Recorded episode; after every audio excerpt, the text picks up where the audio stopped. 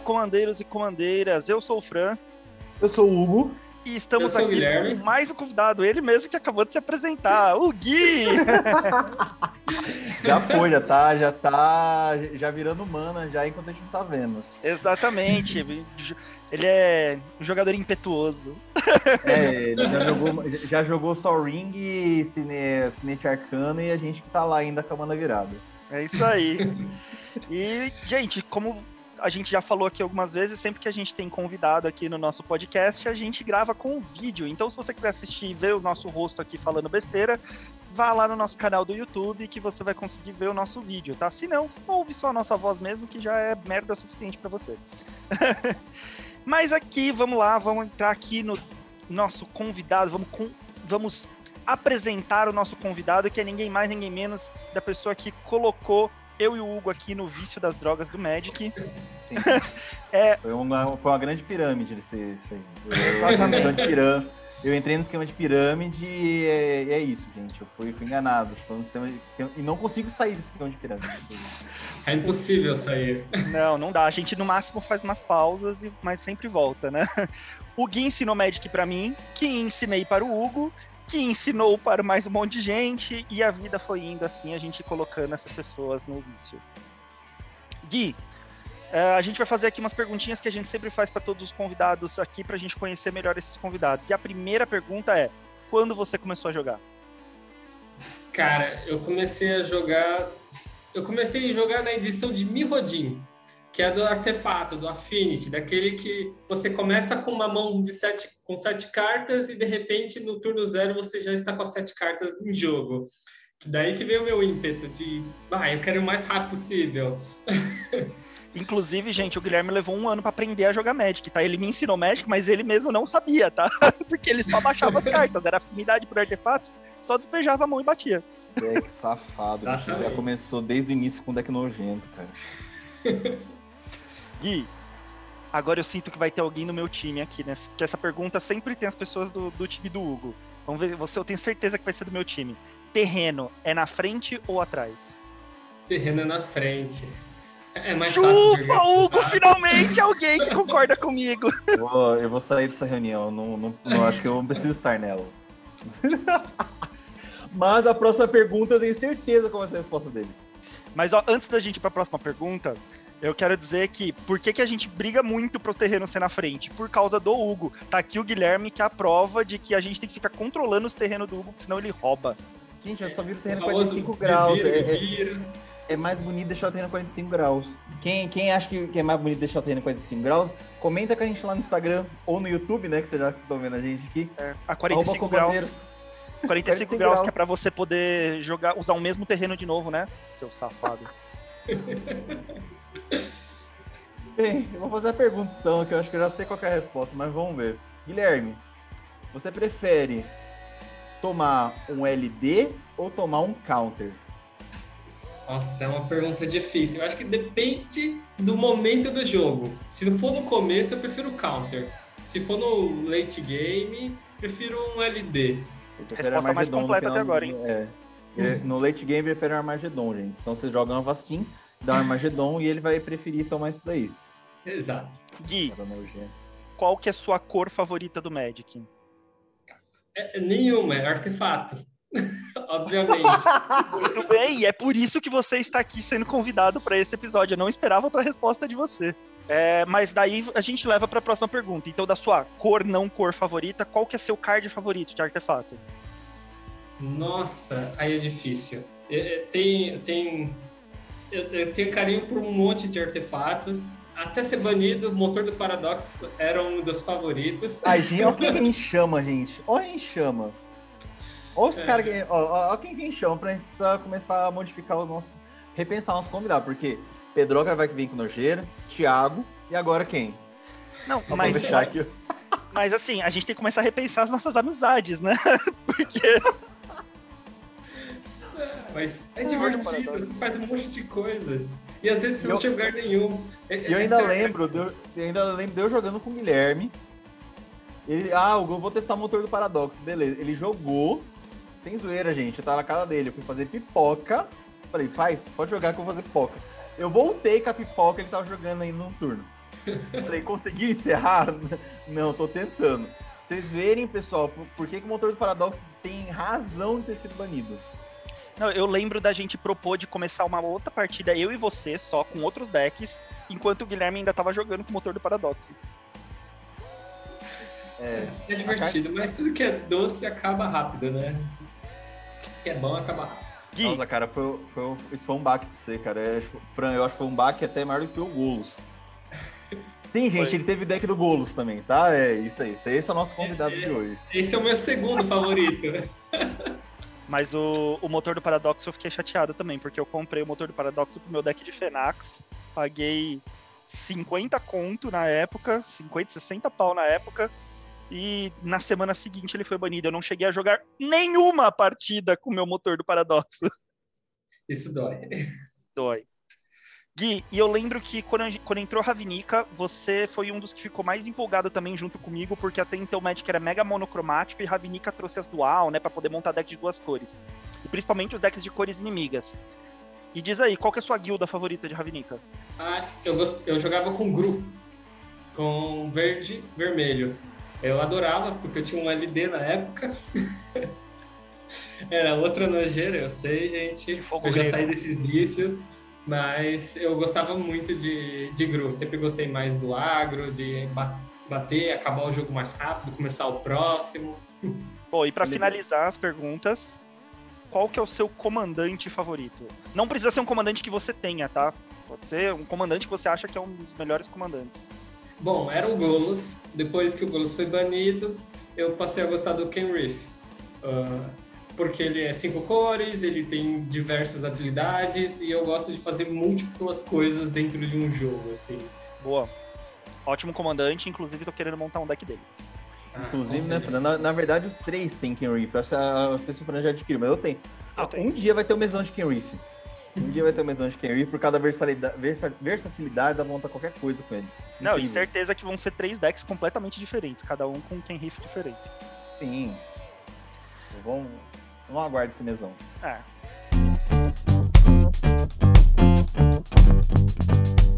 Bom, então foi só perguntinhas rápidas aqui para a gente conhecer melhor o nosso convidado, Guilherme, nosso amigo de longa data aí.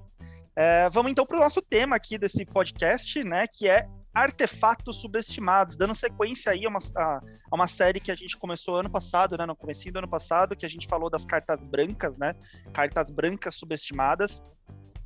Dessa vez a gente vai falar de artefatos subestimados. Cada um de nós vai falar dois artefatos diferentes que a gente considera como subestimados, que a gente não vê eles vendo tanto jogo, né? E quais são os critérios para a gente considerar artefatos subestimados?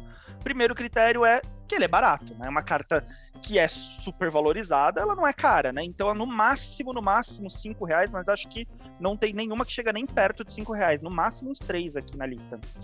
E a quantidade de decks que utilizam ela lá no EDH também é um critério que a gente usa. A gente olha lá, pesquisa e vê quantos decks tem uh, utilizando aquela carta lá no EDH Rec. Tá? São dois critérios aqui que a gente usa, além de que a gente geralmente vê comentários de pessoas falando que a carta não é tão boa, não é legal, tá?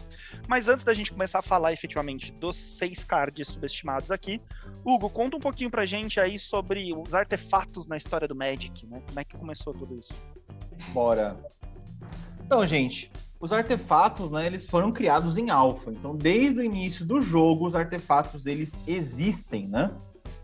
É, a ideia por trás dos artefatos, pelas minhas pesquisas, é que eles, na verdade, ele, é como se eles fossem suportes para os magos, né? Afinal, magos, já que Magic é um duelo entre magos, ele a ideia então é que você use, é, já que é, você usa artefatos como suporte do mago, né? Então os artefatos seriam os cajados, pedras ritualísticas, amuletos e por aí vai. Né? Então essa foi a ideia por trás deles dentro do jogo. Inicialmente, né, o design dos artefatos eles eram bem mais escuros e a ideia era que sempre fosse como se fosse algo antigo, né? Tipo uma achada na escavação. É um artefato antigo que dá para usar para algum poder, né? Essa foi a ideia inicial. Agora não é mais, né? Mas inicialmente era assim que eram tratados os artefatos. É, os artefatos também são sempre permanentes e originalmente eram incolores, pagos com mana genérica, inclusive as suas habilidades. Mirrodin foi que introduziu a mana colorida como pa pagamento de custo de habilidade de artefato. E Visão do Futuro nos deu o primeiro card de artefatos com mana colorida no custo. Que foi um Mirzinho aí, que foi o primeiro bicho colorido com custo colorido como artefato, né? Depois a Lara trouxe tudo que precisava. Outra curiosidade dos artefatos é que quando eles saíram no jogo, né, os primeiros deles, eles eram divididos em mono, poli e contínuo. Então, essas três classes, como é que elas eram? Um artefato do tipo mono, ele só podia ser ativado uma vez por turno e precisava virar ele. Antigamente não tinha o símbolo de virar que vocês tanto conhecem. Tinha que estar escrito na carta que precisava virar para acontecer. Então, os artefatos mono, você já tinha que ter uma noção que precisava virar para acontecer, mas normalmente avisava isso na carta. Os outros eram os poli. Os poli, eles não precisavam ser virados para ser ativados, e eles podiam ser ativados quantas vezes necessário, pagando os seus custos. E por último, eram os artefatos contínuos, que eram artefatos com habilidades estáticas. Né? Entrou em jogo, já acontece a coisa, fica lá valendo. Esse, esses três tipos, né, que eram a, a separação inicial dos artefatos, eles pararam de existir na quarta edição, né? E uma outra curiosidade que até a sexta edição, se você virasse um artefato, ele perdia seus efeitos até que fosse desvirado. Então, por exemplo, se você tinha uma mina oivadora originalmente, você virava ela, ela ou se alguém virasse a mina oivadora, perdia o efeito, né? E inclusive ela foi uma carta que continuou com essa habilidade, essa essa característica, né? Mas ela agora virou como errata, né? Então, até sexta edição se virar um artefato aí perdia as habilidades. Alguns jogadores antigos, talvez colegas de vocês de muito tempo aí que não joga Magic, provavelmente ainda deve ter na cabeça que se virar um artefato, o artefato perde as habilidades. Só fazendo um comentário, eu não sabia disso, mas eu já vi várias vezes jogadores antigos é, falando de equipamento que, tipo, vira o equipamento e ele desequipava. Já ouvi jogadores antigos fazendo esse tipo de comentário. Obviamente errado. Se você virar um equipamento, ele continua equipado na criatura, né? Sim. É, mas eu não sabia que era dessa origem aí. Agora foi legal saber. Curiosidade interessante. Então, e era isso, os caras, pra, pra poder responder artefato que, que causava, virar o artefato. Só um adendo, a Black Lotus, que é a carta mais cara do Magic, é um artefato, né? Boa. Bem lembrado. E as Mox, que faz parte do Power lendário Power 9, né? Que as cartas mais caras, mais fortes do Magic, praticamente o Power 9 inteiro é artefato. O que, o que sobrou é azul. É, falando sobre as cores, né? Como que as cores elas se comportam com artefatos no jogo, se você. As cores. Se você não, né? As cores brancas e azuis, elas gostam de artefatos, tá? Porque, vamos dizer que remete às civilizações, né? Civilizações avançando precisam de artefatos. Então, essas cores gostam dos artefatos. Mesmo tendo alguma coisa para quebrar no branco, o branco gosta também. Cores que não gostam de artefatos, detestam elas. Verde e vermelho. Por quê? São cores que remetem ou selvageria ou vida mais próxima na natureza. Né? Então, eles gostam de quebrar artefatos mesmo. E já a cor preta ela é indiferente com o artefato. Não importa se, é, se tem lá ou não tem, não tá, muito, não tá muito aí. Tanto que só tem acho que só uma carta no Magic que destrói artefato, que é a cor da cor preta, que é o portão parafrexia. O único. Não tem mais nada no Magic que, que, que, preto, que faz preto lidar com artefatos. Discordo do vermelho. Os decks de equipamento vermelho são sempre muito bons. O vermelho tira muito proveito dos artefatos. Quando combinado. Mas acho que sozinho ele é. Vamos dizer que a Color Pie foi mudando, né? Mas originalmente o vermelho é, tem, não, de, não gosta de artefatos. É, blocos que os artefatos mais foram explorados, barra, a gente teve aquela revolução no jogo, né? Se eu não estou enganado, contou, contou o princípio da Guerra dos Irmãos, né? Tanto que um dos artefatos que mudou, a, mudou pela primeira vez a história do jogo tá lá. É, o bloco de saga de Urza, né? Que começou a ter artefatos que a gente começava a prestar com mais atenção, com mais carinho. Bloco de Mirrodin, ou o bloco de cicatriz de Mirrodin, é, não tem como não falar aqui, né? Porque eles revolucionaram o, o jeito de jogar de artefatos, até criaram um tipo novo, né? Que são os artefatos do tipo equipamento, que nasceu em Mirrodin. O bloco de Alara, que foi o primeiro bloco que realmente jogou com artefatos coloridos, né? Você tinha mana colorida para jogar os artefatos. Kaladesh, que trouxe pra gente um tipo novo de artefato, que foram os veículos.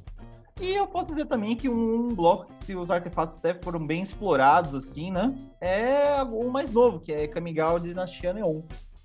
E talvez no final do ano, né? Guerra dos Irmãos seja o, o grande, o grande novo bloco revolucionário de artefatos. Vamos ver, né? Eu considero é, Kamigawa Dinastia Neon como um, um, um é, bloco. Um bloco não, né? Uma edição de artefato, sim, na minha opinião. Se vai revolucionar, vamos. Meio que revolucionou já, trouxe uma coisa diferente, né? É bicho que é. Que... Criatura e equipamento. Além dos veículos, ah, é um... né? O, a, o piloto que, que interage diretamente com veículos, né? Que os veículos são são artefatos. Sim. É, eles tentaram refazer a arma viva, né? Que é aquele equipamento que entra, faz um token 0/0 equipado, né? E eles tentaram reconfigurar essa arma viva pro, pro é, reconfigurar, né? É o nome da habilidade nova. O próprio ser virar, o, virar é, então, em vez de ser um germe, né? O próprio, uh, o próprio bicho já ser um equipamento e por aí vai.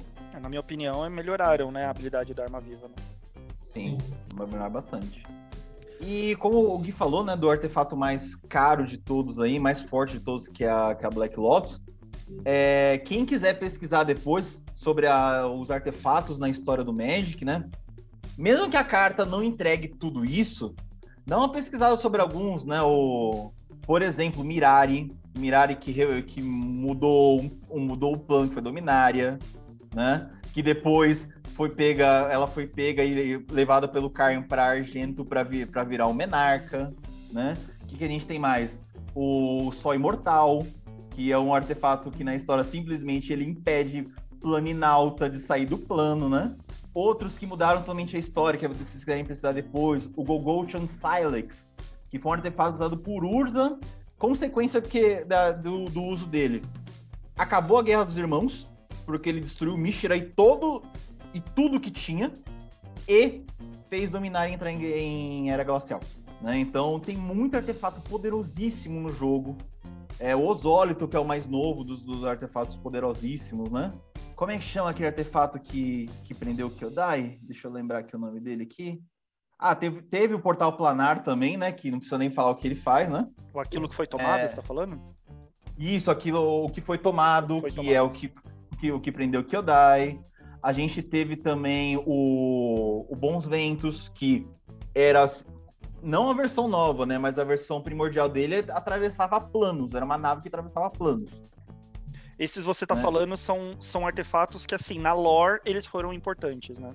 É, são importantes, são que são totalmente fora, fora de noção de força, né? Nas cartas é mais ou menos mas como, como história são, são incríveis e cada um deles fez algo inacreditável, né?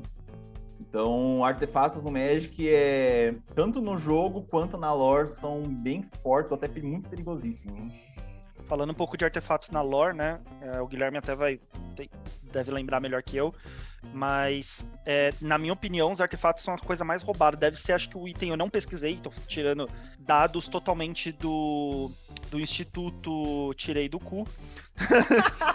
é, tô tirando essa informação do ITC, mas eu acho que os artefatos são o item mais, é, mais banido, né? Dos formatos competitivos. Se você parar pra pensar, a gente teve muita coisa de artefato banida. É, a gente teve tampo, foi, foi banido de vários formatos, pinça craniana causou muito.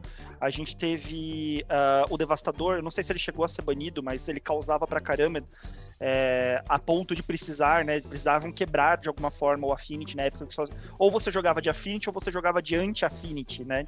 Agulha medular, GT, a gente já comentou aqui que na época que GT jogava, as pessoas usavam GT no deck para quebrar GT do outro oponente, porque a regra das lendas era diferente, né? Então você usava GT para poder baixar GT e quebrar do oponente é, entre outras vários outros artefatos. A maior vantagem deles é que, em geral, como ele é mana incolor, você pode usar em qualquer deck, né? Então torna isso muito versátil. Sim. Até completando o que você falou, Fran, é, quem, quem no Primórdio, por exemplo, que quebrou, a, o, quebrou muita coisa do Magic e as regras teve que ser mudadas, as MOCs. Porque tinha gente, como as MOCs na época eram baratas, as cinco originais, os caras não montavam deck com terreno, eles montavam deck com MOCs. Porque não tinha limite de carta, tá, gente? Antes não tinha limite de cópias o Magic estipulou o limite de cópias para impedir, por exemplo, o cara montar um deck inteiro de Mox. Né? Então, os artefatos já se causavam desde o início. O cara não assim, usava Mox. Eu lembro do escudo de armas na época que jogava o deck de cobra no Standard. O cara fazia escudo de armas, o outro recolhia porque era, era o deck mais, um dos mais fortes do meta, né? Eu gosto bastante de artefato porque ele, ele é muito versátil. Então, geralmente, quando uma cor ele tem uma deficiência, por exemplo, o preto para destruir artefato, dificilmente você vai conseguir a carta. É, ele vai ter essa habilidade e você usa um artefato para quebrar outro artefato. Então, você tem várias, várias opções e maneiras utilizando artefatos para suprir aquela deficiência da cor.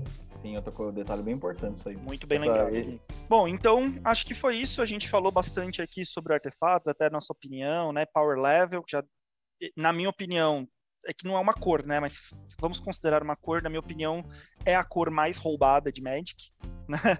é a cor mais forte. Mas ainda assim existem artefatos subestimados, não é? Subestimadíssimos. Estamos aqui para falar seis deles para você ir atrás e colocar no seu deck de Commander e economizar uma grana.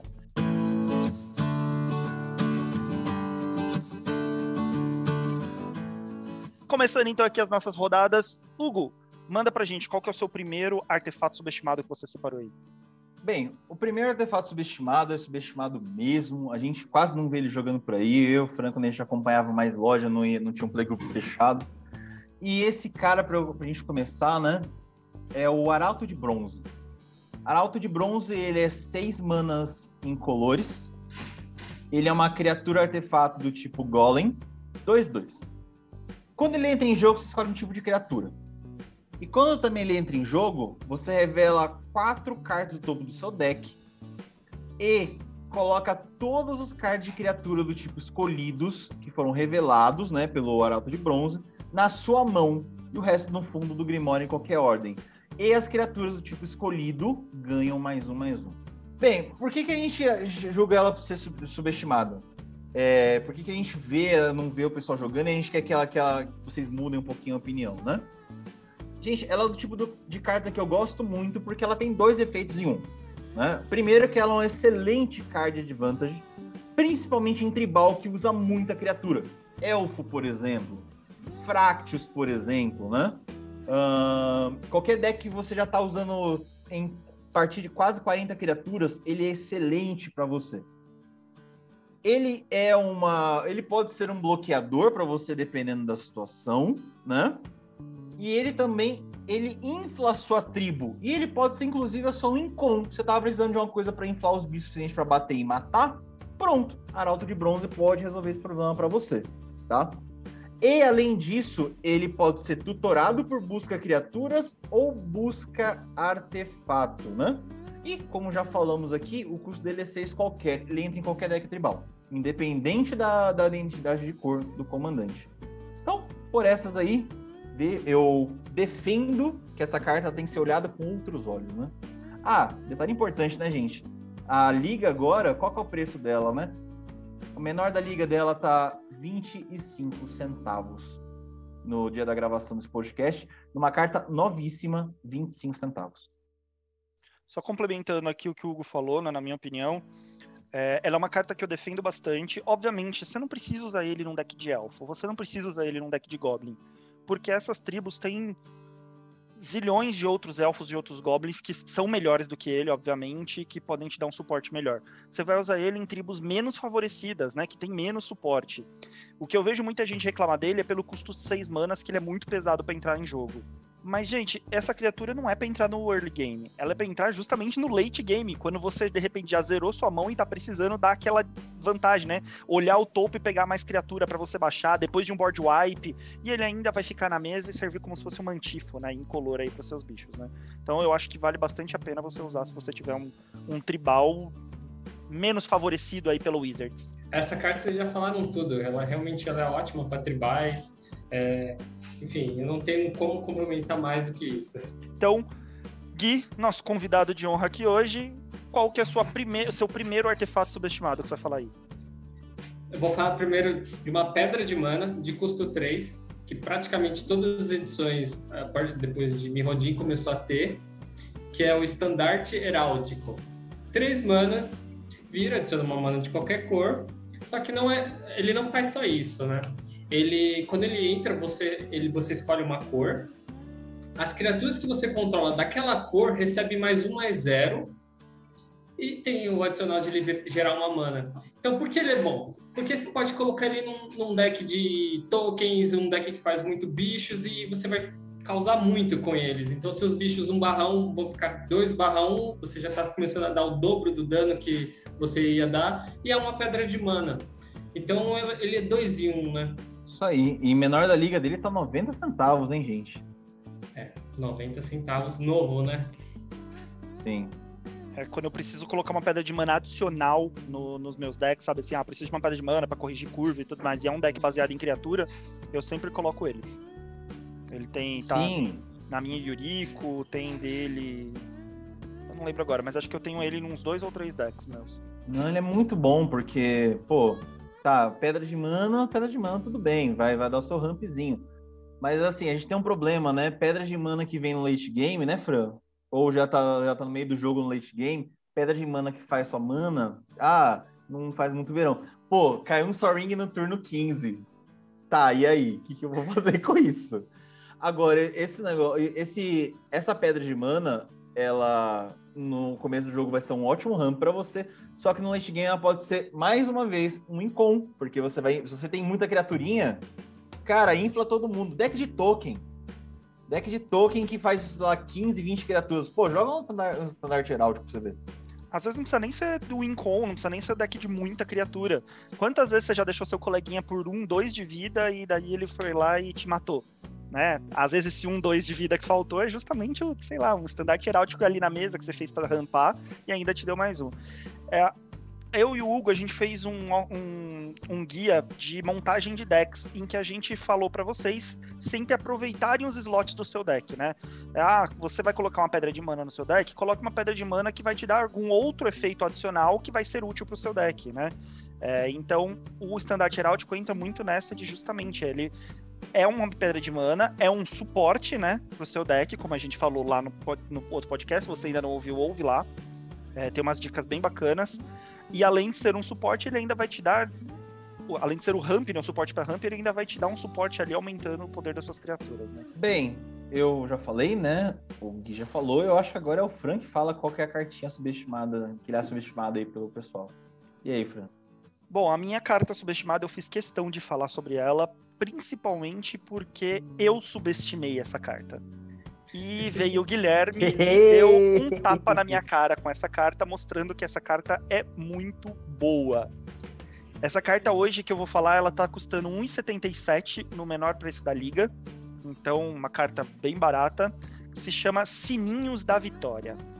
É mais um ramp, né? Mais uma pedra de mana, três manas qualquer vira, adiciona uma mana incolor, diferente da do Geek que corrige curva, essa daqui só vai te gerar uma mana incolor. Mas o legal dela é que ela desvira na etapa de desvirar de cada outro jogador. Pô, Francisco, por que, que você tá falando que essa carta é boa, né? Qual que é a vantagem dela? Ela te dá um poder de barganha gigante no jogo. Uh, na partida, na principal partida que eu vi o Guilherme usando essa carta, ele meio que manipulou a mesa inteira ali, foi fazendo vários amigos. Oh, tô te dando uma mana ali, tô te dando essa mana aqui para você poder usar. A gente tava com um jogador, que era o Hugo, se não me engano, que tava mega forte na mesa, que é, tava com a mesa lotada de, de criatura, e eu tava com um board wipe na mão, mas faltava uma mana para dar o board wipe. Daí o Guilherme virou, não, toma mana aí, faz o board wipe. Limpei a mesa. Numa outra situação, um outro amigo nosso precisava fazer alguma coisa que também essa alguma coisa ia beneficiar o Guilherme, ele dava mana também. Em outro momento, ele virava e falava assim, ó, oh, se você não me bater, ou tipo assim, ah, vamos ficar de boa aqui, eu te dou uma mana para você conseguir fazer isso. E ele ia dando a mana. Eu sei que existem outras cartas que você pode gerar mana pro oponente. Existe, acho que um holofote espectral, alguma coisa assim, uma carta assim, que também dá mana pro oponente. Só que qual que é a vantagem dos sininhos, gente? É que você desvira ele. Então você não perde aquela mana para você. Se você precisa daquela mana para você fazer alguma coisa, de repente no fim do turno de um oponente ou alguma coisa, você vai ter essa mana, porque você vai desvirar no turno de cada oponente. Além de que se você tiver alguma habilidade que todo turno de repente precisa pagar um para ativar alguma coisa do tipo, você pode ir usando para ativar. Você não precisa ficar dando a mana pro oponente também. Você pode ir usando para ativar alguma habilidade sua, pagando custos todo turno na vez do oponente, você vai desvirar. Então é uma mana que vai sendo contínua, vai ficar sendo refeita todo turno, né? eu uso bastante no meu deck, no, nos meus decks. No Ken Reef, às vezes eu tenho duas manas verdes, eu posso pagar essas duas manas e utilizar o meu comandante para dar mais um mais um para uma criatura.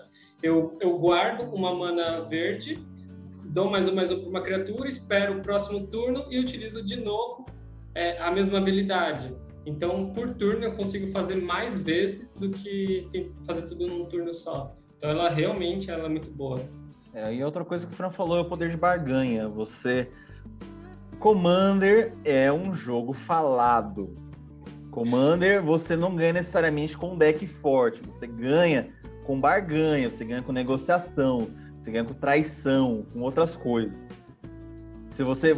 Às vezes você tá com o deck horrível. Tu ganhou na lábia. Isso aí é um poder de lábia, porque você vai ficar gerando mana pro, pro...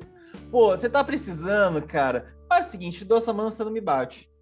Se o cara te bater, você, você mete a mão na cara dele depois, mas no momento, pô, você tá com um poder de barganha muito bom. Dependendo da situação, o cara precisa de resposta contra alguma coisa, você vai lá e gera mana, né? ou o cara vem e fala contigo. Poder de barganha no jogo, né? Você tem recursos para barganhar, é sensacional. Novamente, o Magic é um jogo falado. O Magic não, o Commander é um jogo falado. Você ficar quieto jogando na sua lá, ah, cara, provavelmente você vai ser o primeiro a sair da mesa e não sabia nem por quê. Concordo o totalmente. é o maior politiqueiro do Commander.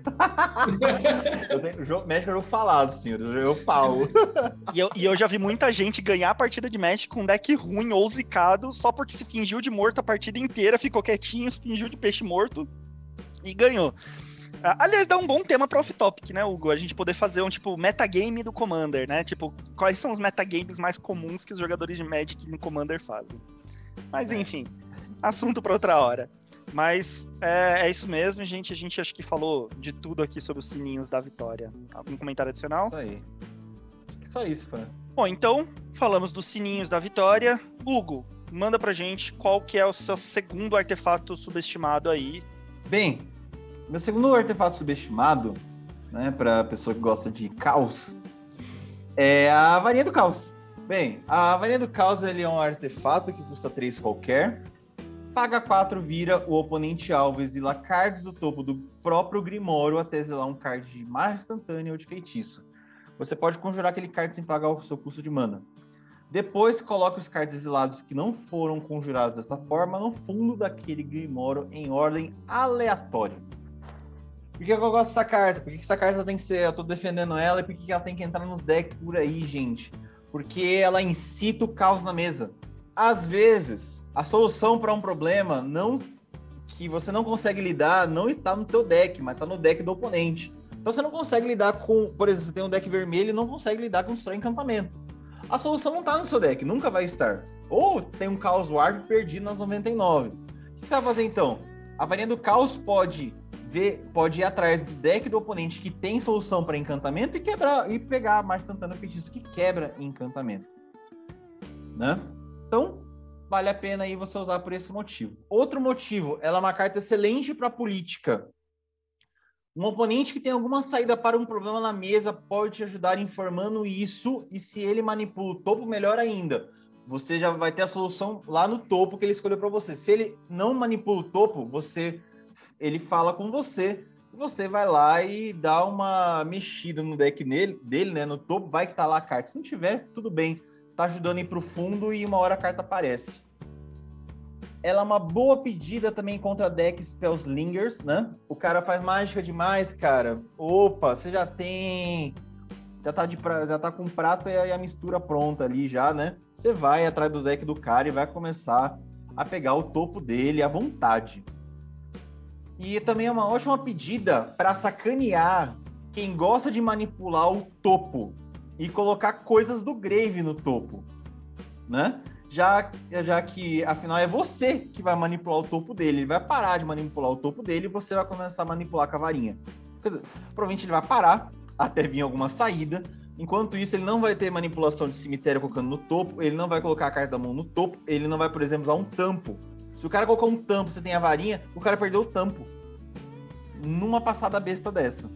É, então, por ela incitar o caos, por ela poder manipular oponentes, por ela poder ser uma ferramenta de negociação sua no jogo, eu Escolheria, eu escolheria ela em vários decks meus que precisam de soluções contra alguns problemas da mesa. E quanto ela tá?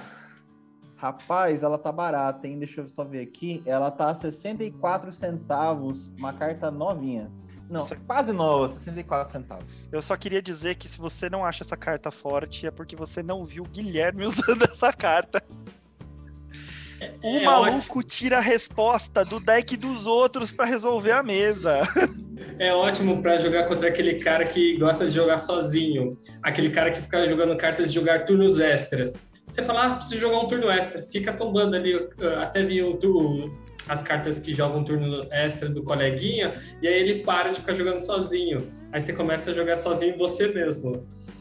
Eu, eu recomendo usar essa carta com a- somando com lanterna de introvisão. Lanterna de introvisão é um artefato de uma mana que cada jogador é, joga com o topo do Grimório revelado, tá? Show de bola. Sim. E aí embaralha o deck, né? Quando você sacrifica na É, você pode virar, sacrificar e embaralhar. Mas se você tem uma varinha, não sacrifica. Você usa a varinha. Sim, claro. vai, vai manipulando o topo do cara e, e esteja vontade. E outra coisa, gente. Alguns podem estar pensando assim, pô, eu ficar dependendo dos decks dos outros para resposta, né? Ah, então eu vou ficar me indigando coisa. É diferente. É em dois, em que, o que eu quero dizer que seria o diferente. Tem muito deck que é montado errado.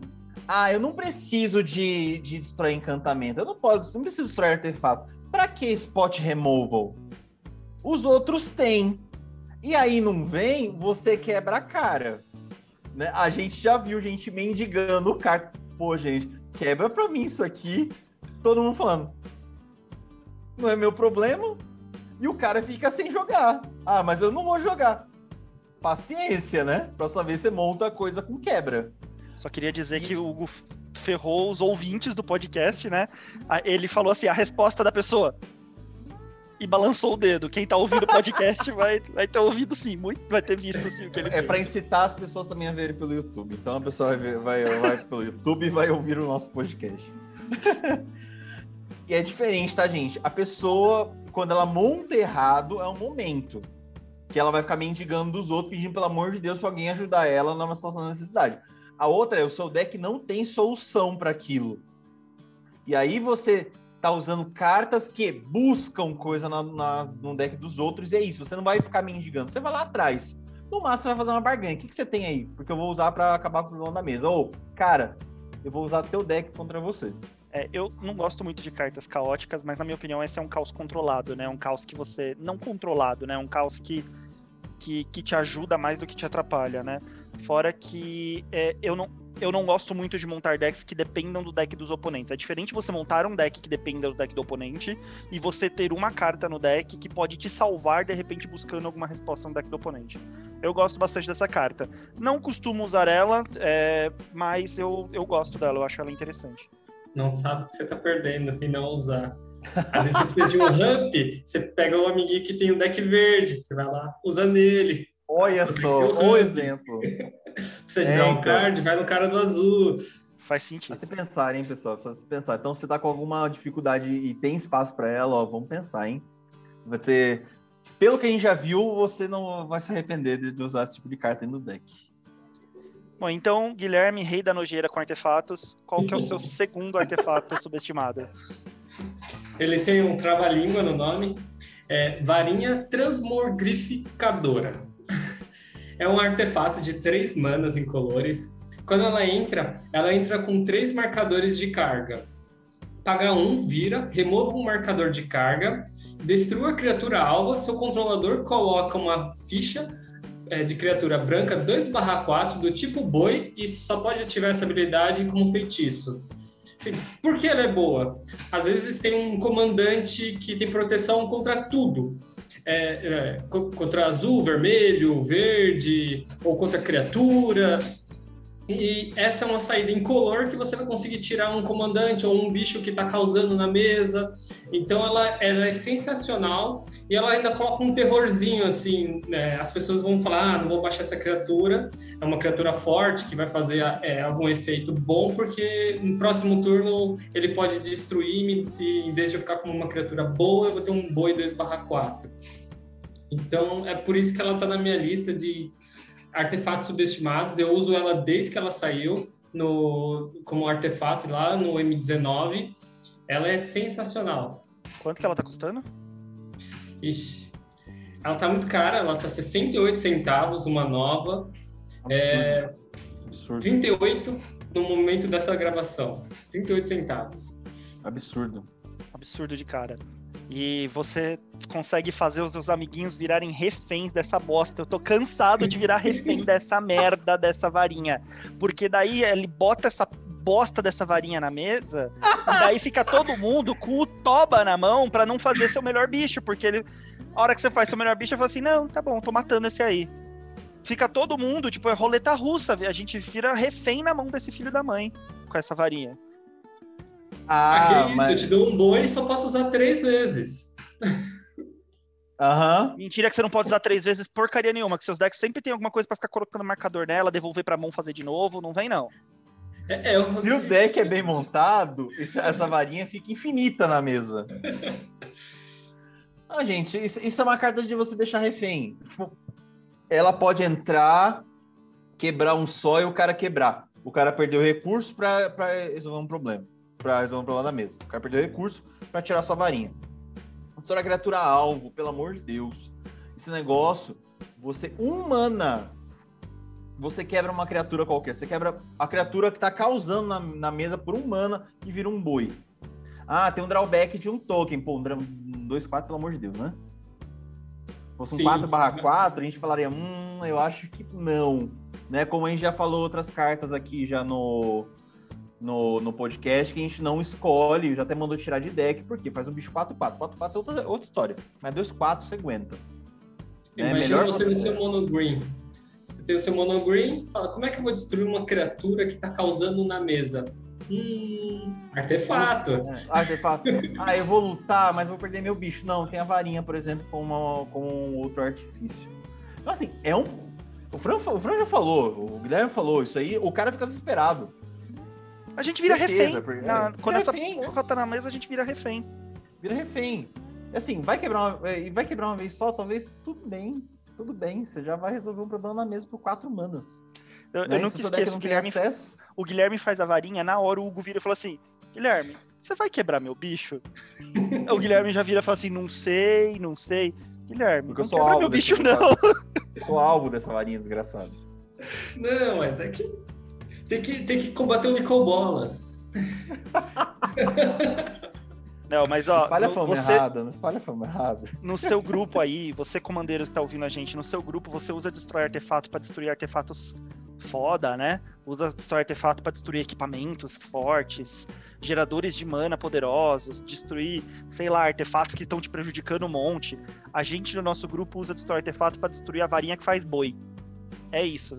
Não tem, bicho. Não tem. Esse, é, esse, esse é o tipo de carta que, assim, porque a gente fala subestimada, ninguém usa, praticamente ninguém usa. A gente já viu na né, que pouca gente usa. Mas é o tipo de carta que o cara, quando entra na mesa e vê esse negócio causando, o cara vai começar duas vezes antes de, antes de ficar ó, subestimando. Ninguém desse negócio, ninguém desse negócio, três, as três possibilidades que ela pode fazer. Pô, deck artefato, a gente tá falando de artefato, como já falamos, o cara pode proliferar esse negócio, colocar mais marcador e principalmente pode ficar desvirando. Artefato desvira. É, uma coisa no Magic que é incrível, artefato é uma coisa que desvira muito fácil. Você olhou pro lado, tá desvirado. é incrível. Né? Os, os outros arquétipos de deck, para desvirar, nossa, aí é a musa. Musa é 40 pontos. Né? Aqui com carta de 25 centavos já desvirou. Assim, você espirrou, desvirou o, terreno, o, o artefato do, dos outros. Depois falam que artefato não é a coisa mais roubada do jogo, mas tá bom. É isso, gente. Uh, pensem na varinha aí como uma solução para quebrar bichos que principalmente de cor que não tem acesso a isso, ou seu deck tá defeituoso nisso, né? É, pensa assim, você tá dando um boi pro seu coleguinha e ele fica bravo com você. Não, e esse filho da mãe sempre faz é, essa piadinha. Ó, oh, vou te dar um boi, hein? refém, gente. Refém. Fazer colega de refém no jogo é muito bom, porque você vai ver a reação do cara quando ele é refém. Tem várias reações. Né? A gente tem um cara que fica sério olhando para você querendo te matar. A gente olha a, a pessoa que começa a ficar com cara de triste. A pessoa que pensa, não me bate, não me mira. Fica assim. Tem a pessoa que fala, pelo amor de Deus, não faz isso. É, quando, a, quando a pessoa é refém, gente, a pessoa é, é refém é sempre hilário. Nunca tem uma reação diferente da, igual a outra. Só aí. Então acho que o Gui falou, eu falei, acho que o Franco finaliza então esse rolê. E aqui eu vou falar é uma carta que o Hugo me apresentou. Então, ó, as duas que eu falei, uma carta que o Gui me apresentou e uma outra que o Hugo me apresentou. E eu gosto muito dessa carta, a ponto de eu ter três delas e colocar em decks diferentes, e às vezes eu mudo e etc. Que é de uma mecânica que eu acho que a mecânica é subestimada, e não só a carta é subestimada, a mecânica de forma geral é subestimada. É, a gente até falou disso em mecânicas, né? Na, no nosso podcast, acho que de dezembro do ano passado, né? Dezembro de 2021. É, que a gente fala sobre mecânicas subestimadas. E eu estou falando da lâmina sedenta de sangue. É um artefato duas manas, é um equipamento. Você paga um para anexar lâmina sedenta de sangue numa criatura que um oponente controla. Faça isso somente como feitiço. E por que você vai dar um equipamento pro oponente, né? Você vai colocar um equipamento numa criatura do oponente? Porque o efeito dela é o seguinte: a criatura equipada recebe mais 2 mais 0 e é atiçada. Uma criatura atiçada, se ela puder, se for possível, ela ataca a cada combate se estiver apta e ataca um jogador que não seja você. Eu acho que a atiçar é uma mecânica subestimada. Para Commander, ela é muito boa. Porque é o que eu falei, não necessariamente você precisa destruir uma ameaça. Às vezes você só precisa redirecioná-la para outro lugar, né? Você quer que a vida dos seus oponentes caia de forma rápida. É, mesmo que não seja você tirando essa vida. Existem decks, eu tava conversando inclusive acho que com o Guilherme esses dias, existem decks que ele sozinho não consegue tirar muita vida do oponente. Você depende justamente do meta-jogo que os oponentes vão descendo a vida das pessoas para daí o seu deck ir lá e ganhar.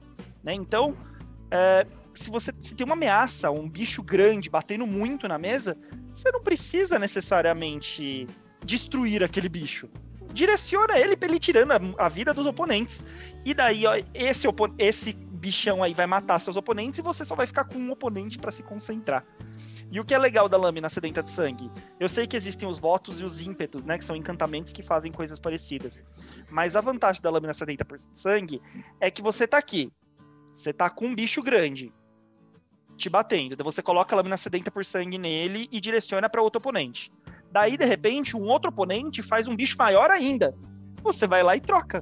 Paga a mana e equipa no bicho maior ainda. Então você consegue trocar a, o redirecionamento da ameaça. Né, para atiçar outros bichos, né, e, e, redirecionar. Você entrou, você tava enfrentando um, goblin, de repente entrou um dragão na mesa, você vai botar no dragão, né, obviamente. Então, eu acho que ela é subestimadíssima. Ela tá com 84 centavos no menor valor da liga. E, particularmente, tirando eu e o Hugo, eu não vejo ninguém usar essa carta muito útil. É, então. Eu comecei. Eu, ele viu a diferença dessa carta quando eu comecei a usar como deck da Akiri destemida. Eu falei, Fran, eu vou tentar ver como é que fica uma, um sub-tema de defesa baseado em atiçar. Pô, eu, é... a lâmina dentro de sangue é um equipamento, já conta pro deck de Akiri. Na verdade, não foi aqui, não, foi o deck Run. Porque jogava, me dava draw e eu começava a, a ir na, nas criaturas dos outros. Cara, isso, isso aí é muito bom, porque como o Fran falou, você pega, vai jogando na criatura um do, dos outros, vai trocando se for necessário. Atiçar, a gente já falou como mecanismo subestimado, vamos falar mais uma vez. Atiçar causa, atiçar dá pânico, porque você cria uma seguinte situação na mesa. Tem um cara ele não quer bater no outro. Ele não precisa mas ele vai bater. E ele meio fala, ah, pô, desculpa, eu não tinha que fazer tal, mas eu vou te espancar com o que eu tenho aqui. E o outro fica meio que sem ter que fazer, pô, eu vou quebrar, eu tenho que quebrar as coisas dele. Tipo, se tinha uma aliança ali, você acabou com a aliança. Não adianta falar, ah, a gente vai se, se resolver aqui, depois voltar com isso. Não vai. Vai ficar com ressentimento, vai ter quebrado coisa. É, vai ficar rancor. Os caras se voltam batendo outro e você tá lá, olhando lá as coisas acontecendo. É, então, outra assim, vantagem então, dessa é. carta é que ela é barata, né? Não, não financeiramente, barata para baixar e para equipar, e ela dá mais dois mais zero, né? Também, então, ou mais seja, dois mais zero, inclusive. Você ainda vai deixar ela o também... do oponente mais forte. Ela também é uma carta que resolve algum, algum problema. Por exemplo, o oponente tem uma, uma peça de combo, é uma criatura, toda vez que uma criatura vai para o cemitério dá um de dano, e você consegue fazer isso infinitamente. é, se você anexa nesse bicho, aquele oponente é obrigado a bater com aquela criatura. E qualquer criatura 2/2 consegue é, às vezes bloquear ele, matar ele. Então, geralmente são existem criaturas que ficam na mesa como permanente, não usam para atacar nem defender, mas como peças de combo. E aí você com essa carta você consegue tirar essas peças de combo de jogo sem precisar de um board wipe, sem precisar dessas outras mecânicas. Exato. E ela é legal também. É... Tem muita gente que usa deck de Voltron, né? O que é um deck Voltron? É aquele deck que é baseado num comandante que fica muito forte e tenta matar os oponentes com dano de comandante, né? Deixando esse comandante super forte, espancando muito. Você meio que tira o deck de Voltron da, da sua da sua frente, né? É, eu lembro de uma partida que tava eu, o Gui e um outro amigo nosso, e eu tava claramente com um deck muito mais fraco do que eles dois. É, mas esse outro amigo nosso, Augusto, abraço Augusto, é, ele fez um bicho que era bem forte e eu aticei o bicho do Augusto para ele ficar batendo no Gui. Então todo turno ele ficava batendo no Gui. Com isso, o Gui, para se defender, meio que tinha que ficar atacando o Augusto também. A vida dos dois despencou. No final das contas, eu fui lá, matei o que sobrou e fiquei saí vitorioso, né? É, acho que, se eu não me engano, foi um Arix Max. 12 barra 12 me batendo todo turno, com o equipamento 14 barra 12, não, não tava legal. Ai, ai. Coisas saudáveis. Bom, gente, é isso. É, antes da gente finalizar, Hugo, o que, que a gente pede para os nossos ouvintes? Então, gente, a gente pede para vocês seguirem a gente no Instagram, né? Já que você está ouvindo a gente no, no seu agregador favorito, né? a gente pede para vocês a, a, seguir a gente no Instagram, que é comandeiros com dois M's e S no final. A gente não só posta coisas do podcast, a gente posta outros, outras coisas. A gente posta ideias para decks, a gente posta é, ajuda para vocês, né, para montar os seus decks, que é o nosso, nosso saque. E a gente também tem dúvidas sobre regras, né? A gente posta algumas dúvidas que podem acontecer aí, né? E a gente gosta muito também de conversar com vocês, saber o que, vocês estão achando, o que vocês querem tirar dúvida, vocês querem opinar aí. Então, lá é o, o point para isso. Então, quer saber mais sobre o que a gente posta, quer, quer conhecer mais sobre a gente? Arroba Comandeiros. É isso aí. Se você está ouvindo a gente pelo Spotify, avalie a gente com cinco estrelinhas aí para o Spotify saber que é, você gosta do nosso conteúdo. Se você for dar menos do que cinco estrelinhas, não precisa avaliar, dê cinco estrelinhas. E para a gente saber que você ouviu esse podcast até o final, se você estiver assistindo pelo YouTube, comenta aí embaixo, ou se você estiver é, ouvindo a gente no Spotify, vai no post do Instagram, no que a gente no, no, post do Instagram que a gente geralmente faz a divulgação, na foto da divulgação desse episódio, e comenta lá, por favor, Guilherme Combeiro com artefatos. Pra gente saber que você ouviu até o final. Hashtag Guilherme Combeiro.